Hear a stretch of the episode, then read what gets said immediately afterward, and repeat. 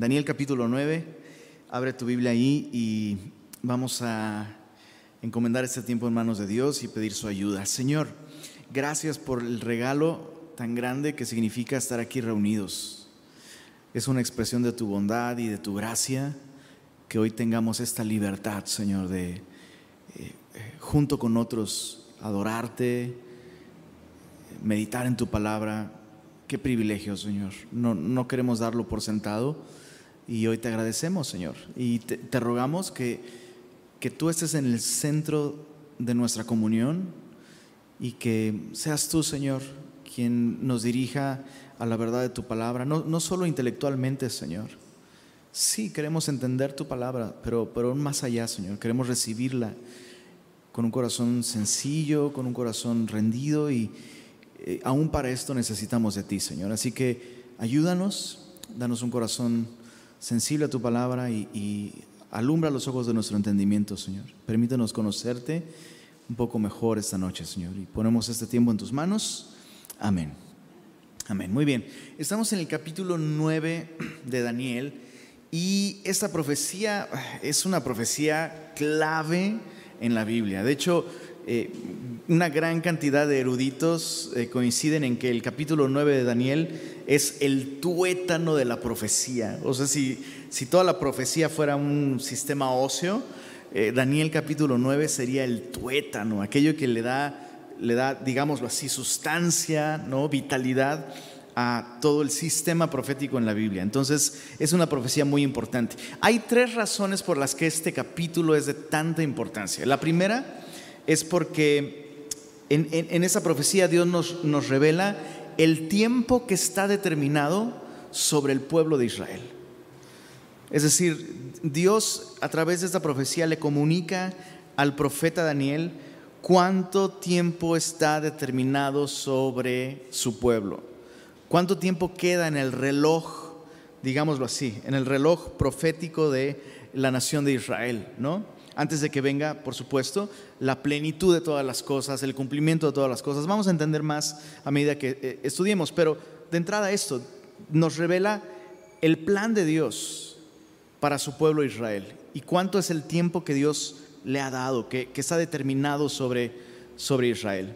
Recuerda que eh, la nación eh, de Israel es literalmente el siervo de Dios, luz a las naciones y Dios le dio un tiempo específico para cumplir con esa, con esa función. Vamos a entender un poco más eh, a lo largo del estudio. La segunda razón por la que esta profecía es importante es porque en ella se revela el tiempo exacto, exacto, que se tendría que esperar para la venida del Mesías. Eh, yo creo, en, mi opinión, esa es la razón por la que esta profecía es de tanta importancia. Es la, razón más importante, porque aquí se revela ese tiempo exacto, la, famosa profecía de las 70 semanas de Daniel. Y Dios da mm, detalles muy particulares sobre la aparición del Mesías. Y la tercera es porque en esa profecía también Dios le comunica a Daniel el eh, inesperado plan de Dios de que el Mesías muriera o le fuese quitada la vida, no por sí, palabras literales del texto. Entonces, e, es una profecía muy importante. El tiempo determinado sobre Israel, el tiempo exacto que tendrían que esperar para la aparición del Mesías y el anuncio de que el Mesías tendría que morir. Y con esto en mente, entramos a Daniel capítulo 9 y dice desde el verso 1. En el año primero de Darío, hijo de Asuero, de la nación de los Medos, que vino a ser rey sobre el reino de los Caldeos, en el año primero de su reinado, yo, Daniel, lee conmigo esto en voz alta, dice, miré atentamente en los libros el número de los años de que habló Jehová al profeta Jeremías, que habían de cumplirse las desolaciones de Jerusalén en setenta años. Y volví mi rostro a Dios, el Señor, buscándole en oración y ruego, en ayuno, silicio y ceniza. Me llama la atención que un hombre tan entendido en profecía es un hombre tan involucrado en la devoción.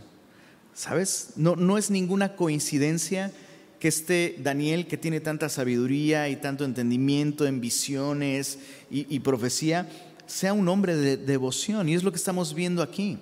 Vemos en esos primeros versículos que Daniel está mirando atentamente en los libros el número de los años de que habló Jehová al profeta Jeremías. Ahorita vamos a ver eh, los textos que muy probablemente Daniel estaba contemplando, pero piensa en lo que está sucediendo. El texto nos dice que esto sucedió en el año primero de Darío, es decir, con la caída de Babilonia a, mano de los medos y los persas.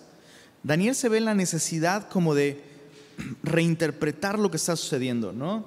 De, razonarlo, pero razonarlo a la luz de la Biblia. Eso es interesante, ¿no?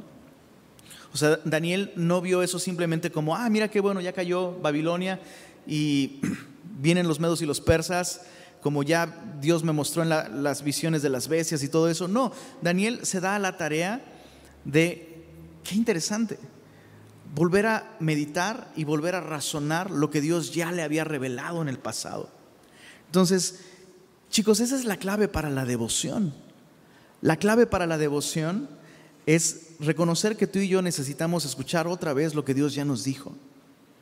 Lo necesitamos otra vez. O sea, imagínate, este, escuché de, un pastor que terminó su recorrido por toda la Biblia, desde Génesis hasta Apocalipsis, ¿no? Y uno de sus hijos cuando, cuando escuchó que finalmente pues el papá había cumplido con su tarea de enseñar toda la Biblia, el niño le dijo, ¿y entonces ya terminamos? o sea, ¿qué onda? Pues ya nos dedicamos a otra cosa. No, hijo, vamos a volver a empezar otra vez. Y no sé si tú eres un poco como yo, muchas veces nos vemos en la tentación de asumir que ya lo entendimos, que ya lo sabemos, que ya lo tenemos claro, que ya no necesitamos volver a leerlo otra vez. Y ahí es cuando nuestra devoción se muere. Entonces fíjate otra vez, Daniel, o sea, Daniel dice, necesito volver a leer lo que dijo Jeremías y aparte, mira en el verso 2, dice, miré atentamente en los libros. Y eso es justo lo que tú y yo tenemos que hacer. En, primera en segunda de Pedro, perdón, segunda de Pedro capítulo 1, te lo leo, no vayas para allá. Segunda de Pedro 1, 19, dice así el apóstol Pedro hablando, tenemos también la palabra profética más segura, a la cual hacéis bien en estar atentos como a una antorcha que alumbra en lugar oscuro hasta que el día esclarezca y el lucero de la mañana salga en vuestros corazones. Entonces, fíjate, Pedro mismo está diciendo, hey, sí, nosotros eh, les hemos dado a conocer la venida del Señor porque lo vimos, lo escuchamos, pero ¿sabes qué es de más necesidad? Mirar atentamente a lo que la Biblia dice. Entonces vemos a Daniel así, eh, eh, dándole un lugar muy importante a su devoción, volviendo a leer, volviendo a escuchar, volviendo a meditar con atención lo que Dios dijo a través de Jeremías. ¿Cuál es la profecía que Daniel estaba viendo? Probablemente Jeremías capítulo 29, acompáñame ahí. Jeremías capítulo 29, versos 10 y 11. Dice así. Jeremías 29, versos 10 y 11. Porque así dijo Jehová, cuando en Babilonia se cumplan los 70 años, yo os visitaré y despertaré sobre vosotros mi buena palabra para haceros volver a este lugar. Y qué interesante porque es justo eso lo que está pasando con Daniel. Se acercan los 70 años y Daniel tiene este despertar y mira atentamente a su palabra. Verso 11. Eh, el, verso 11 es uno de los más conocidos, más citados, ¿no? Eh, dice, porque yo sé los pensamientos que tengo acerca de vosotros, dice Jehová, pensamientos de paz y no de mal, para daros el fin que esperáis. Entonces, dice el verso, el verso 12, perdón, me invocaréis y vendréis y oraréis a mí y yo os oiré. Y me buscaréis y me hallaréis porque me buscaréis de todo vuestro corazón. ¿Qué está pasando con Daniel? Justo eso. Justo esto que estamos leyendo en estos tres versículos. Hay un despertar en Daniel por su palabra. Se vuelve a Dios buscándole de todo corazón en oración y Dios es hallado una vez más. Bueno, regresando a Daniel capítulo 9. Veamos eh, este precioso ejemplo de oración. O sea, Daniel no solo es un ejemplo de nuestra devoción, tenemos que mirar atentamente en las cosas que Dios ya nos ha dicho, una y otra vez, siempre necesitamos recordarlas, pero ahora veamos el resultado de su devoción es oración. Desde los versos 3 al 19 se registra esta maravillosa oración de Daniel y vamos a dividirla en varias características, pero solo déjame mencionarte algo. Em, tú lees esta oración realmente en unos pocos minutos. es interesante. Me, parece interesante que en la Biblia las oraciones más largas son más cortas que muchas de nuestras oraciones. Con esto no estoy diciendo que hay que orar poco, solo, solo creo que hay que ser sencillos en nuestra manera de orar y sinceros sobre todo.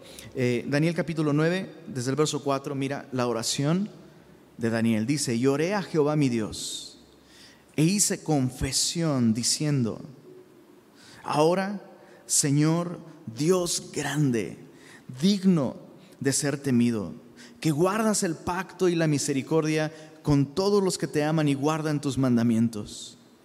Hemos pecado, hemos cometido iniquidad Hemos hecho impíamente y hemos, subraya esto en tu Biblia, hemos sido rebeldes y nos hemos apartado de tus mandamientos y de tus ordenanzas. No hemos obedecido a tus siervos los profetas, que en tu nombre hablaron a nuestros reyes, a nuestros príncipes, a nuestros padres y a todo el pueblo de la tierra. Tuya es, Señor, la justicia y nuestra la confusión de rostro, como en el día de hoy lleva todo hombre de Judá los moradores de Jerusalén y todo Israel, los de cerca y los de lejos, en todas las tierras a donde los has echado a causa de su rebelión con que se rebelaron contra ti. Oh Jehová, nuestra es la confusión de rostro de nuestros reyes, de nuestros príncipes y de nuestros padres, porque contra ti pecamos. De Jehová nuestro Dios es el tener misericordia y el perdonar aunque contra Él nos hemos rebelado y no obedecimos a la voz de Jehová nuestro Dios para andar en sus leyes que Él puso delante de nosotros por medio de sus siervos los profetas. Todo Israel traspasó tu ley, apartándose para no obedecer tu voz, por lo cual ha caído sobre nosotros la maldición y el juramento que está escrito en la ley de Moisés, siervo de Dios porque contra Él pecamos. Y Él ha cumplido la palabra que habló contra nosotros y contra nuestros jefes que nos gobernaron, trayendo sobre nosotros tan grande mal, pues nunca fue hecho debajo del cielo nada semejante a lo que se ha hecho contra Jerusalén.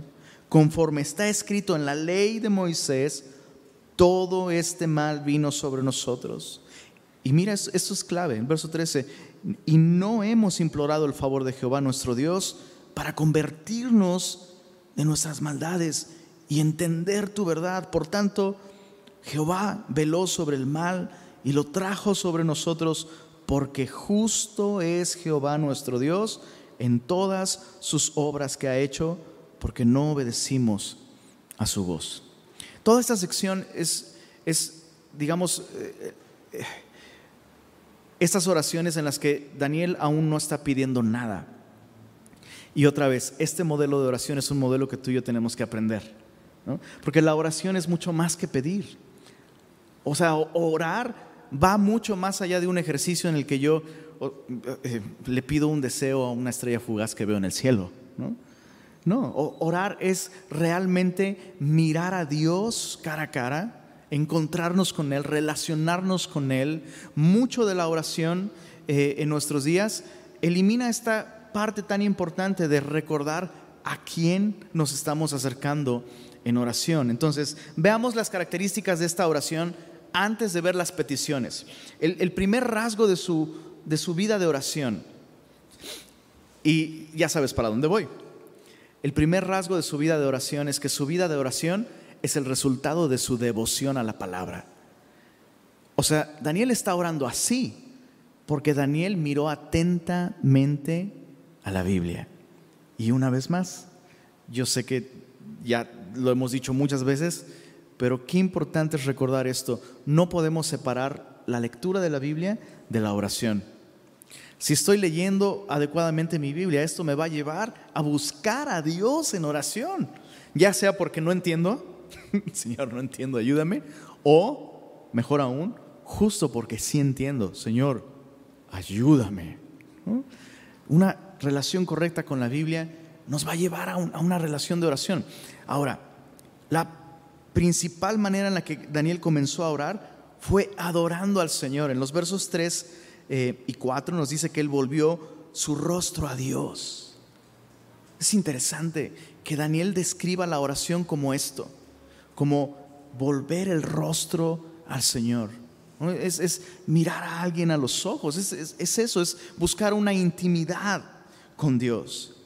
Y una vez que Daniel vuelve su rostro a Dios, buscándole, lo que sale de sus labios es adoración. Oré a Jehová mi Dios e hice confesión diciendo, ahora Señor Dios grande, digno de ser temido, que guardas el pacto y la misericordia con los que te aman y guardan tus mandamientos. Qué bello que antes de empezar a orar como tal, Daniel confiesa, antes que cualquier otra cosa, quién es Dios. Y eso es adorar. Adorar es confesar quién es Él. Ahora, confesar no en un sentido metafísico, ¿no? El día de hoy se, usa esta palabra confesar como si al confesar hiciéramos que Dios se volviera a esas cosas. Yo confieso que tú eres grande y yo confieso que tú eres digno de ser temido, pero no, confesar es hablar lo mismo. Es simplemente declarar algo que es así. Y no es porque Dios necesite, ¿no? A veces pensamos que la adoración y la alabanza es importante porque a Dios le hace falta recordar quién es Él. No, señores, a nosotros nos hace falta recordar quién es Dios. Y qué bueno es hacer esto antes de comenzar a pedir cualquier cosa. ¿Sabes? Comenzar nuestro tiempo de oración adorando a Dios va a filtrar muchas de nuestras oraciones. Va a transformar incluso la perspectiva que tú y yo tenemos sobre nuestra situación, nuestra necesidad o nuestro problema. O sea, ¿cuántas veces te ha sucedido que durante un tiempo de adorar al Señor, de pronto aquello que te preocupaba ya no te preocupa tanto? ¿No? A lo mejor el problema sigue ahí, la necesidad sigue allí, pero recuerdas que tienes un Dios grande, que tienes un Dios que es digno de ser temido, que tienes un Dios que guarda el pacto y la misericordia. Y entonces, eh, no sé, es como, miras a los ojos a tu esposa, ya te conté esa, ¿verdad? Que le iba a pedir que me pasara algo, no recuerdo qué. Se me olvidó lo que te iba a pedir, mi amor. Miras, miras a los ojos al Señor y muchas de esas oraciones que son resultado de un, de, una mala visión, de pronto desaparecen. ¿no? Dios es tan grande. Necesitamos esto.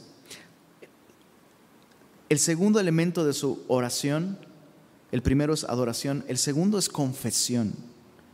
Desde los versos 5 al 14, que es lo que leímos hace un momento. Y hay varios rasgos muy interesantes de la confesión que hace Daniel. Eh, para empezar, la verdadera confesión de pecados siempre va a ser estimulada por la escritura, porque la Biblia nos muestra nuestro pecado, la Biblia nos abre los ojos para ver quién es Dios y entonces entender quiénes somos nosotros, ¿no? La verdadera confesión de pecados no es el resultado de emociones o sentimientos, aunque estar arrepentido puede conllevar un elemento emocional y creo que es importante, pero no es lo más importante. Si, nuestra confesión de pecados es solamente emocional, el cambio no va a ser duradero, el cambio no va a ser de raíz. Pero si la confesión de pecados es estimulada por la Biblia, por convicciones, porque Dios nos muestra lo que está mal, eso es, es una verdadera confesión. Ahora, piensa en esto. Daniel es uno de esos pocos personajes en toda la Biblia de quienes no se registra un pecado específico. No estoy diciendo que él no sea pecador, por supuesto era, pecador, pero es interesante que el único personaje bíblico en este tiempo de quien no se registra un pecado está confesando los pecados de su pueblo como suyos. ¿Te diste cuenta que dice, hemos pecado, nos hemos rebelado, hemos sido rebeldes, hemos ignorado tus palabras? Entonces, ¿de dónde brota eso? O sea, ¿será que Daniel está diciendo, bueno, Señor, tú y yo sabemos que yo soy la, la neta del planeta y que los que están bien mal son todos los demás, pero pues por cortesía. ¿Será que Daniel se está incluyendo dentro del grupo de pecadores nada más por, por cortesía? ¿Será que está fingiendo humildad? No es, soy tan humilde que yo no he hecho nada, pero pues, se va a oír feo, Señor, sí. Se van a sentir cuando lea a mi pueblo que yo no me incluí, ¿no? No. Sinceramente, Daniel está reconociendo que su condición es la misma que la del resto del pueblo. Sus acciones no son las mismas. Y Daniel o sea, Daniel no está mintiendo, no está, o sea, él, sabe que él ha sido fiel al Señor en un sentido en el que su pueblo no, pero su condición es la misma. Y de hecho, te pedí que subrayaras por ahí en el verso 5, dice, hemos pecado, hemos cometido iniquidad, hemos hecho impíamente. Está enfocándose en lo que se ha hecho, pero luego dice, y hemos sido rebeldes. De allí brota esta confesión de pecados. Daniel está, reconociendo que al igual que el resto de su pueblo, él es pecador. Y no está fingiéndolo. Es una convicción real, sincera y profunda. Y yo solo quiero sugerirte esto. ¿Cómo trataríamos a aquellos que nos rodean? Neta, apúntala y contéstala y haz este ejercicio, por favor. ¿Cómo trataríamos a aquellos que nos rodean cuando fallan? En maneras en las que a lo mejor nosotros no. ¿Cómo oraríamos por nuestro, nuestro cónyuge, por nuestros hijos, por nuestros amigos, por nuestros hermanos, por nuestro país? ¿Cómo trataríamos a esas personas? ¿Cómo oraríamos por ellas? Si realmente creyéramos que somos iguales que su condición es la causa de su pecado, igual que con nosotros. Ah, porque cuando yo fallo, yo quiero que recuerden que fallo porque soy pecador. ¿Cómo cambiarían nuestras oraciones? ¿Cómo cambiaría nuestra actitud si ya no, insisto, no respondemos ante el pecado de aquellos que nos rodean desde un peldaño de superioridad moral? Insisto, Daniel no había pecado a la manera de su pueblo, pero reconocía sinceramente que su condición era la misma que la condición de su pueblo. Daniel se reconocía como alguien necesitado de la gracia de Dios, alguien que por sus propios méritos no, no tendría ninguna oportunidad de presentarse ante Dios, por eso está confesando los pecados de su nación. Ahora, otro punto importante eh, en este aspecto de la confesión que estamos meditando es que Daniel está demostrando mucha madurez espiritual al hacerse de alguna manera, porque lo, que él está haciendo es interceder por su pueblo, ¿no? Pero él está haciéndose de alguna manera, insisto, responsable del pecado de su nación. Es decir, las fallas de otros él las está considerando como suyas. Él sabe que Él es un profeta. Él sabe que Él es un nombre de Dios, a quien Dios está usando para interpretar profecía y escribir palabra de Dios. Él lo sabe. Y mucho de su madurez en este sentido de eh, considerar las fallas de su pueblo como propias, reflejan un aspecto de Cristo. Porque ¿qué es lo que Cristo hizo en la cruz del Calvario? tomar nuestros pecados como propios. Se requiere mucha madurez para eso, ¿sabes? Y otra vez, mismo ejercicio. ¿Qué sucedería en nuestro núcleo familiar, en nuestro discipulado, en nuestra iglesia, si en lugar de simplemente señalar, advertir, exhortar, tú y yo abrazamos la responsabilidad invertimos en otros. ¿Se, entiende lo que, estoy, lo que estoy diciendo? O sea, eso es, hey, eh, tu falla es mi falla. Tus errores son mis errores. Y, y, esto me permite tratarte con compasión, con humildad, pero además llevarte a, a, poner los ojos en donde verdaderamente hay esperanza. No en mí, porque yo soy igual que tú, sino en aquel que puede perdonarnos, renovarnos, aquel que guarda el pacto. La vida de oración de Daniel es un reflejo de su carácter, sin lugar a dudas. Bueno, tenemos toda esta sección de confesión con estos rasgos, ¿no? Esta humildad con la que él está reconociendo, soy igual que el resto de mi pueblo, eh, eh, esta compasión, porque no, ora desde la superioridad eh, moral. E, es más, perdón, perdón, otro punto interesante. Daniel podría culpar a su pueblo de todo lo que él ha sufrido. Qué interesante, ¿no? O sea, Daniel podría culpar, podría estar orando con amargura, pero no lo hace. Está orando con humildad, con empatía, con compasión, eh, con sinceridad, con madurez, incluyéndose como parte del problema. Señor, ten misericordia de nosotros. Hemos sido rebeldes. No solo lo que hemos hecho, es lo que hemos sido. Eh, y el, problema sigue hasta hoy. En el verso 13, eh, Daniel dice, y no hemos implorado el favor de Jehová nuestro Dios para convertirnos de nuestras maldades y entender tu verdad. Entonces, Daniel ora de esta manera. Veamos la petición de Daniel ahora en el, en el capítulo 9, verso 15. Ahora pues, Señor Dios nuestro, que sacaste a tu pueblo de la tierra de Egipto con mano poderosa y te hiciste renombre cual lo tienes hoy, hemos pecado, hemos hecho impíamente, oh Señor, conforme a todos tus actos de justicia.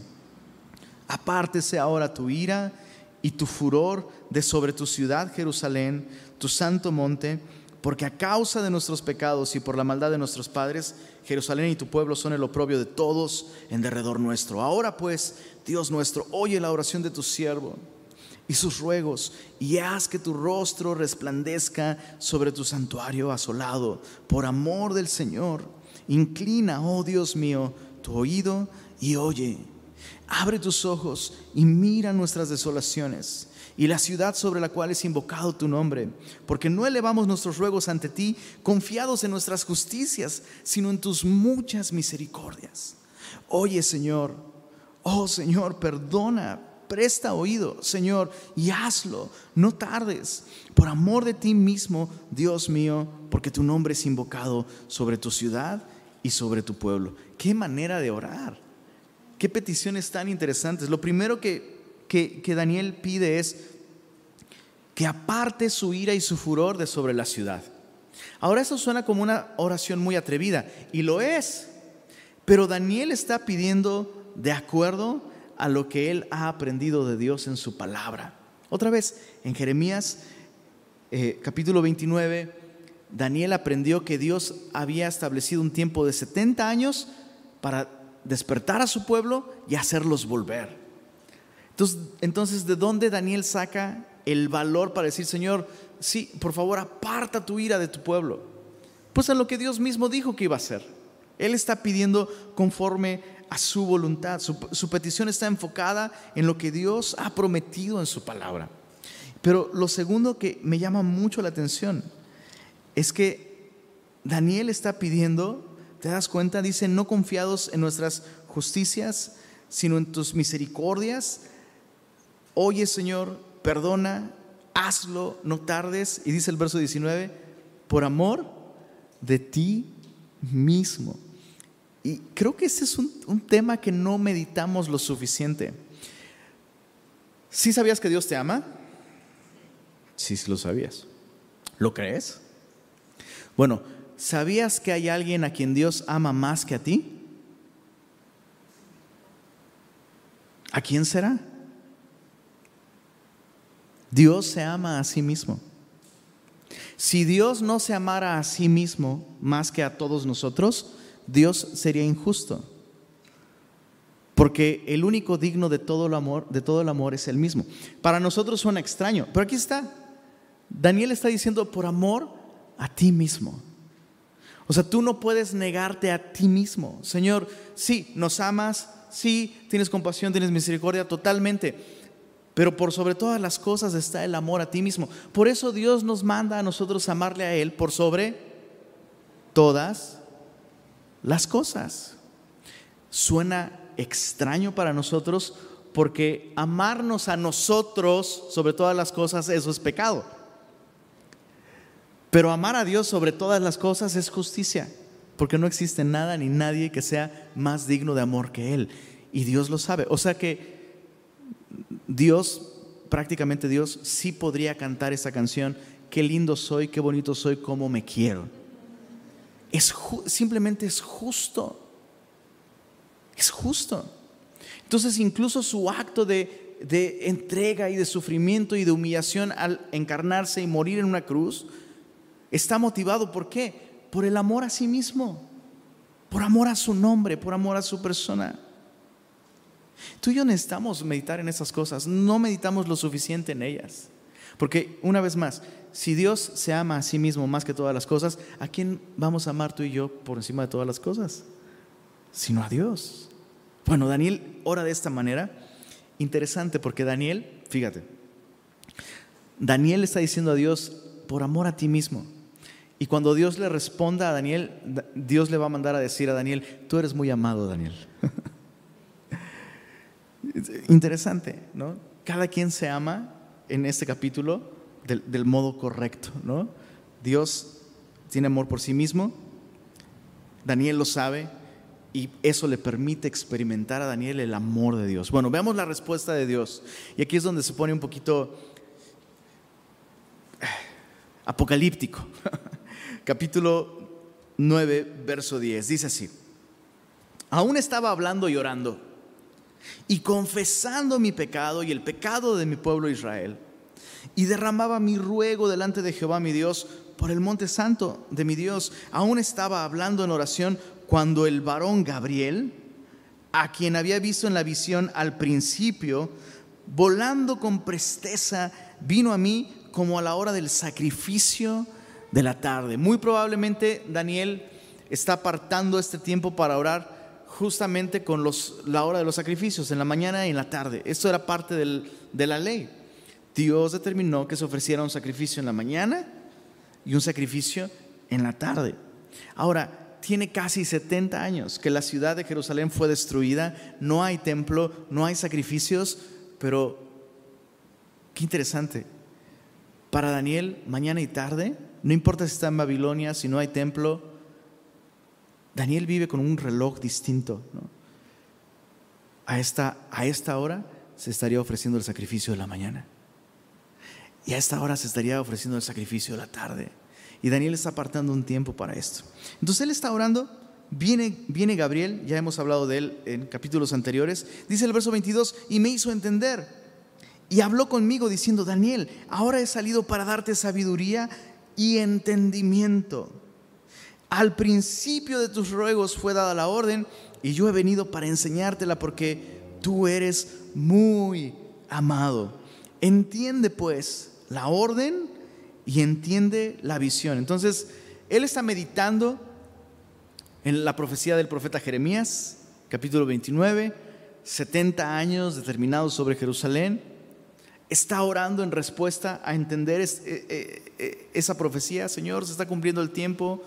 Estamos listos, Señor. Restauranos, por favor. Haznos volver del exilio.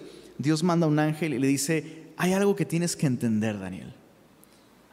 Hay algo que tú tienes que entender y he venido a darte sabiduría y entendimiento. Y aquí es eh, donde se pone rudo. Verso 24. 70 semanas están determinadas sobre tu pueblo. Mucho ojo. La palabra que se traduce como semanas en el verso 24 realmente es la palabra siete. 70 siete están determinadas o determinados sobre tu pueblo. Es una palabra que se traduce como siete o se traduce como semanas también. Y está muy claro por, por, el contexto de la profecía que estas semanas entonces son semanas de años. ¿Ok? Entonces son semanas de años, no son semanas naturales, sino son semanas de años, es decir, de siete años. ¿no? Entonces, 70 siete están determinadas sobre tu pueblo y sobre tu santa ciudad. Observa con atención para terminar la prevaricación y poner fin al pecado y expiar la iniquidad, para traer la justicia perdurable y sellar la visión y la profecía y ungir al santo de los santos. Mucho ojo, porque santo de los santos ahí no está haciendo referencia al Mesías, sino al lugar santísimo. De hecho, eh, el nombre literal del lugar santísimo, ¿se acuerdan?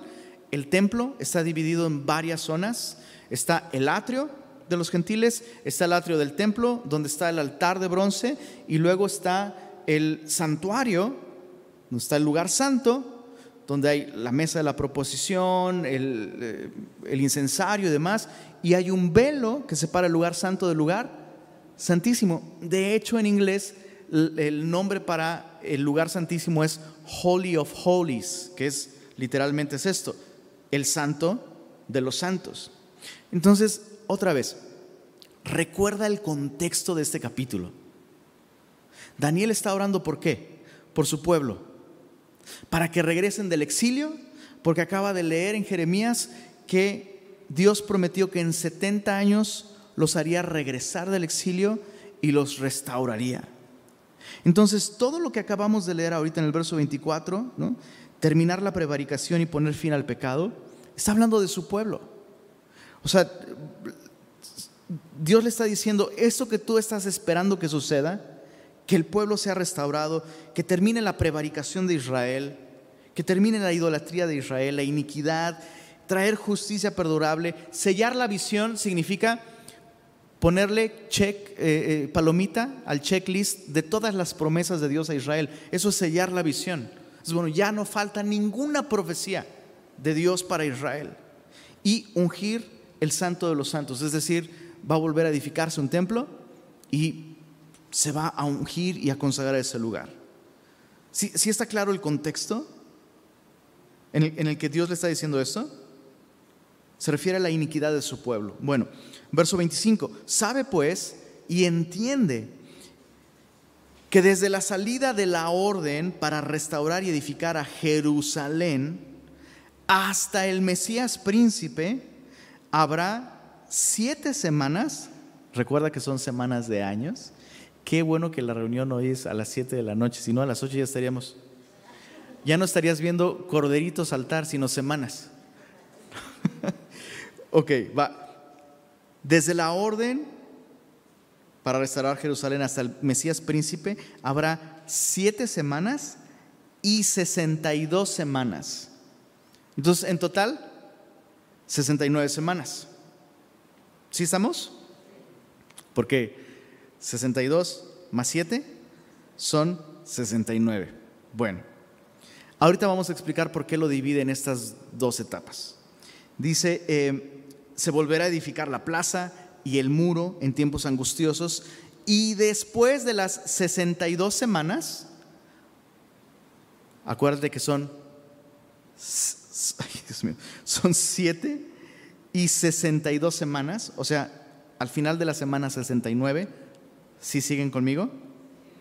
Al final de las 62 semanas, semana 69, se quitará la vida al Mesías, mas no por sí y el pueblo de un príncipe que ha de venir destruirá la ciudad y el santuario, y su fin será con inundación, y hasta el fin de la guerra durarán las devastaciones. Y yo me imagino al pobre Daniel, así su corazón haciéndosele pasita, ¿no? O sea, los 70 años no son ya por fin el final de nuestra rebelión, no, no va a venir el, el reino mesiánico, o sea, va a volver a ser destruida la ciudad. ¿Y nosotros no hemos aprendido la lección? ¿No? Pues no, Daniel. Dice el verso 27. Mucha atención. El verso 27 describe la última semana, es decir, la semana número 70, exacto. Y por otra semana, o sea, es la semana 70, confirmará el pacto con muchos. ¿Quién confirmará el pacto? El príncipe cuyo pueblo destruiría la ciudad de Jerusalén. Está hablando de él. Por otra semana confirmará el pacto con muchos. A la mitad de la semana hará cesar el sacrificio y la ofrenda. Y después con la muchedumbre de las abominaciones vendrá el desolador hasta que venga la consumación y lo que está determinado se derrame sobre el desolador. Vamos a desmenuzar esta sección. 70 semanas, 77, 70 semanas de años eh, son las que están determinadas sobre el pueblo para que por fin venga este reino mesiánico. Esa es la idea. Y se divide esta en dos, dos secciones. 7 más 62 semanas. Las primeras siete semanas se refieren al periodo de reconstrucción de la ciudad de Jerusalén. Y es muy importante eh, no confundir el edicto para que el pueblo vuelva y reedifique el templo con el edicto para que se reedifique la ciudad, es decir, el muro de la ciudad. Porque si, contamos a partir del edicto para que el pueblo regrese, las cuentas no dan. Pero si contamos desde el edicto para que se reedifiquen los muros de la ciudad, eh, la profecía encaja perfecto. Entonces, el decreto este del que estamos hablando aquí es con mucha probabilidad el emitido por Artajerjes en el año 445 antes de Cristo. Toma nota de esto. este edicto lo, encontramos en eh, Nehemías capítulo 2. En Nehemías capítulo 2, Artajerjes eh, comisiona justamente a Nehemías para reedificar el muro de la ciudad. Por 49 años aproximadamente, desde que sale el edicto hasta que el muro de la ciudad queda reedificado, son estas, eh, estas primeras siete semanas. ¿ok? Por eso se divide en siete y 62. Y luego, entonces, desde que sale este edicto hasta la aparición del Mesías príncipe, son en total estas 69 semanas. Em, si contamos desde el año 445, em, que es cuando sale el edicto para edificar la ciudad, si contamos esos 483 años, yo sé que es pues, muy noche para estar haciendo cuentas, pero esas 69 semanas son 483 años, ¿ok? Si contamos 483 años desde el 445 antes de Cristo, terminamos alrededor del 30 después de Cristo. ¿Por qué estoy diciendo alrededor del 30? ¿Por qué digo alrededor del 30? Porque recuerda que nuestro calendario tiene un desfase de aproximadamente siete años. ¿Sí sabías? Que lo que consideramos el año cero, realmente eh, hay un desfase y no se ponen de acuerdo los expertos en calendarios y estas cosas si es el año 1 o el año 7. Entonces, cuando Jesús nació, realmente no fue el año cero, sino algunos oscilan entre el 1 y el año 7 antes de Cristo. Entonces, tomando en cuenta este desfase, es obvio que em, esta profecía calza perfecto, calza perfecto. Entonces, em, Dios anuncia esto. La ciudad va a ser reedificada y desde que sale el edicto hasta que aparezca el Mesías, va a, van a acontecer estos 483 años y el Mesías va a morir. Es decir, el pueblo no va a recibir al Mesías príncipe. Y es justamente lo que pasó. Aparece el Mesías y el pueblo, ¿qué es lo que dice? No tenemos más rey que César, no gobernará este sobre nosotros. Entonces el Mesías muere y eso es muy interesante. Con la muerte del Mesías, mucho ojo chicos, con la muerte del Mesías y su resurrección, se pone una pausa a este reloj profético de Dios con Israel de 70 semanas. En otras palabras, a las 69 semanas con la muerte del Mesías, Dios puso en pausa su trato con Israel y queda pendiente solo una semana, siete años. ¿Cuánto tiempo va a durar esta pausa? No tenemos idea. Pero esta pausa es lo que conocemos como la iglesia. La iglesia es este, eh, el tiempo de la iglesia es este, este periodo. Por eso Pablo le llama el misterio de Dios, aquello que estaba oculto, ¿no? pero que ahora nos ha sido revelado. Entonces, fíjate, esto es, a mí me asombra mucho esto. Solo quedan siete años en el reloj profético de Dios para este mundo, pero estamos en pausa. En el momento en el que Cristo vuelva por su iglesia y su iglesia sea llevada al cielo, en ese momento Dios le va a poner de nuevo, ¡pic! corre de nuevo el reloj profético y comienzan los últimos siete años. Esos siete años son lo que conocemos como la gran tribulación. La gran tribulación. Nosotros no vamos a estar aquí. Nosotros no vamos a estar aquí.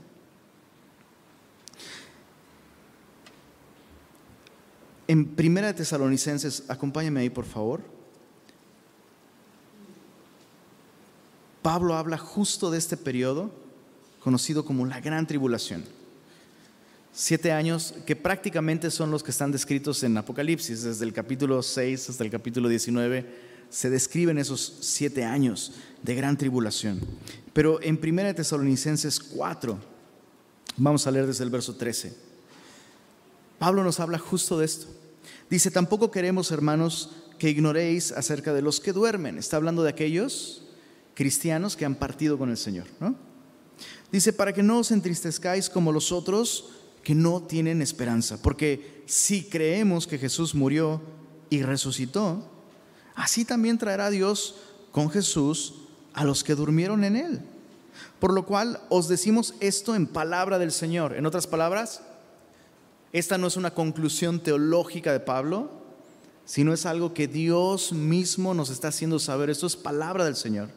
Que nosotros que vivimos, Pablo, Pablo se incluye en ese grupo, dice que habremos quedado hasta la venida del Señor, no precederemos a los que durmieron, porque el Señor mismo, con voz de mando, con voz de arcángel y con trompeta de Dios, mira esto, descenderá del cielo y los muertos en Cristo resucitarán.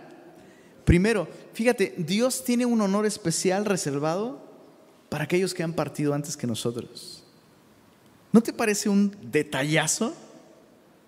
Pero detallazo. Aquellos que ya se adelantaron, aquellos que han partido antes de nosotros, van a obtener, eh, digámoslo así, como el, el privilegio de ser los primeros en experimentar la resurrección y un cuerpo glorificado. Los primeros en ser arrebatados y encontrarse con el Señor. Y luego dice el verso 17, luego nosotros, los que vivimos, los que hayamos quedado, seremos arrebatados juntamente con ellos en las nubes Lee esto conmigo, por favor. Dice, para recibir al Señor en el aire y así estaremos siempre con el Señor. Mira, dice, por tanto, alentaos los unos a los otros con estas palabras. Entonces, eso es lo único que estamos esperando para que inicie la última semana, la semana 70 de Daniel, el regreso de Jesús. Pero entonces en el capítulo 5, Pablo nos aclara un poco más acerca de la gran tribulación, porque había como esta había como esta confusión, como el día de hoy, ¿no? Pero, pero, pero ¿y, si, ¿y si el rapto es después de la gran tribulación? ¿A poco no te has topado cristianos que te aseguran eso? El rapto va a ser después de la gran tribulación, así que mejor anda derechito porque en una de esas te quedas, ¿no? Y te voy a invitar a mi casa a ver dejados atrás para que aprendas, ¿no? Es interesante que esta, esta confusión existía desde el tiempo de Pablo. Pablo nos lo va a aclarar aquí. Capítulo 5 dice, pero acerca de los tiempos y de las ocasiones, es decir, digámoslo así, las semanas que Dios ha determinado, o sea, Dios tiene tiempos específicos para cada cosa, no tenéis necesidad, hermanos, de que yo os escriba, porque vosotros sabéis perfectamente que el día del Señor vendrá así como ladrón en la noche. Y mira, esto es importantísimo, que cuando digan paz y seguridad, entonces vendrá sobre ellos, qué interesante, los pronombres que Pablo está, está utilizando. ¿Sobre quiénes? Sobre ellos. Cuando digan paz y seguridad, vendrá sobre ellos destrucción repentina como los dolores a la mujer encinta y no escaparán. ¿De quién está hablando? Está hablando de aquellos que guiados por el anticristo firmen un tratado de paz mundial que le va a permitir a Israel reedificar un templo después de la gran perdón, después del rapto. O sea, imagínate, cuando sea el rapto, la crisis de seguridad mundial, o sea, el desastre en la bolsa de valores eh, a nivel mundial, los accidentes, o sea, imagínate, por eso mejor siempre pregunta, si tienes dudas de si te vas a ir cuando venga el Señor, siempre pregunta si el piloto de un avión es cristiano, porque si es y el rapto sucede cuando Él está ahí y tú te quedas, ¿cómo te lo explico? Imagínate el, desastre que va a haber. Esa va a ser la oportunidad perfecta para que se levante el anticristo y diga, tranquilos, ya llegó por quien lloraban, yo tengo la solución, va a firmar un tratado de paz que va a permitir que el mundo tenga paz y seguridad. Y cuando digan eso, siete años, gran tribulación. Dice, más vosotros, hermanos, no estáis en tinieblas para que aquel día os sorprenda como ladrón porque todos vosotros sois hijos de luz e hijos del día, no somos de la noche ni de las tinieblas, por tanto, no durmamos como los demás, sino velemos y seamos sobrios, pues los que duermen, de noche duermen, no todos, pero este es un dicho con mucho sentido, y los que se embriagan, de noche se embriagan, pero nosotros que somos del día, seamos sobrios, habiéndonos vestido con la coraza de fe y de amor y con la esperanza de salvación como yelmo. Mira el verso 9, por favor porque no nos ha puesto Dios para ira, sino para alcanzar salvación por medio de nuestro Señor Jesucristo, quien murió por nosotros para que ya sea que velemos o que durmamos, vivamos juntamente con Él. O sea, tú y yo estamos seguros, por lo cual animaos unos a otros y edificaos unos a otros, así como lo hacéis. ¿De qué nos sirve a nosotros saber estas cosas? Muy sencillo. Juan dijo que todos aquellos que tienen esta esperanza de la venida del Mesías, del, regreso de Jesús, esta esperanza gloriosa que llamamos Jesucristo, tú y yo estamos esperando eso, su regreso. Tú y yo no estamos esperando la gran tribulación, ni la bestia, ni que baje el dólar, ni, no estamos esperando eso. Tú y yo estamos esperando a Jesucristo, la esperanza de gloria. Dice Pablo, porque Dios nos ha puesto para alcanzar salvación. O sea, el periodo de la gran tribulación va a ser un periodo de ira sobre un mundo que ha rechazado a Cristo. Eso no es para nosotros. Y, y, la Biblia nos dice que todo aquel que tiene esta esperanza en Él, esta esperanza de verlo, dice, se purifica a sí mismo así como Él es puro. Entonces lo que, regresando a, Daniel y, solo para concluir, lo que Dios le está diciendo a Daniel es, Daniel, la santificación no es una cuestión de tiempo. O sea, tiempo de disciplina no va a cambiar a tu pueblo, es la venida del Mesías lo que va a salvar a tu pueblo pero lo van a rechazar. Lo van a rechazar. Y yo voy a permitir un tiempo terrible de tribulación para entonces traerlos a un lugar en donde ustedes puedan, entonces sí, decir, bendito aquel que viene en el nombre del Señor. Entonces Dios le está, le está animando a Daniel a entender que si bien el exilio no va a terminar con esos 70 años, porque van a regresar a la tierra prometida, pero siguen en exilio, no han llegado a casa. Si bien eso es cierto, Dios se va a encargar de llevarlos a casa. Es decir, Dios no ha desechado a Israel. Básicamente Dios le está diciendo a Daniel, Daniel, no te agüites. Tu pueblo va a seguir rechazándome, van a seguir rebeldes, pero yo voy a salvar a tu pueblo. Y qué importante es reconocer esto, que Dios no tiene prisa, ¿sabes? Dios, si se tiene que tomar el tiempo para hacer su obra en nosotros, Él lo va a hacer. Y sí, Dios tiene planes, y sí, nos encanta usar esta frase, ¿no? El tiempo de Dios es perfecto. Y sí lo es.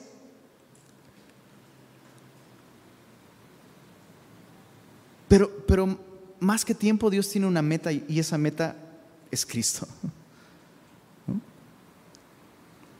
Y así como Dios le reveló a Daniel que 70 años de exilio no eran la solución, pues lo mismo nos pasó a nosotros con la pandemia, ¿no?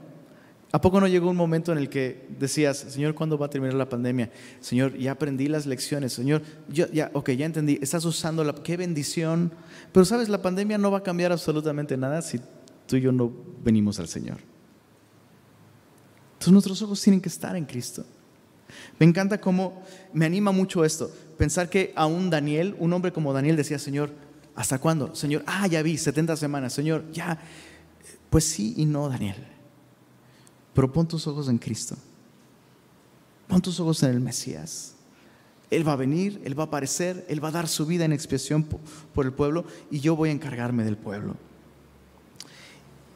¿Qué te parece que oramos y le pedimos al Señor que nos dé esta perspectiva? Señor, gracias por la manera en la que tú has tratado con, con tu pueblo Israel. Eh, nos has enseñado tanto a nosotros, Señor.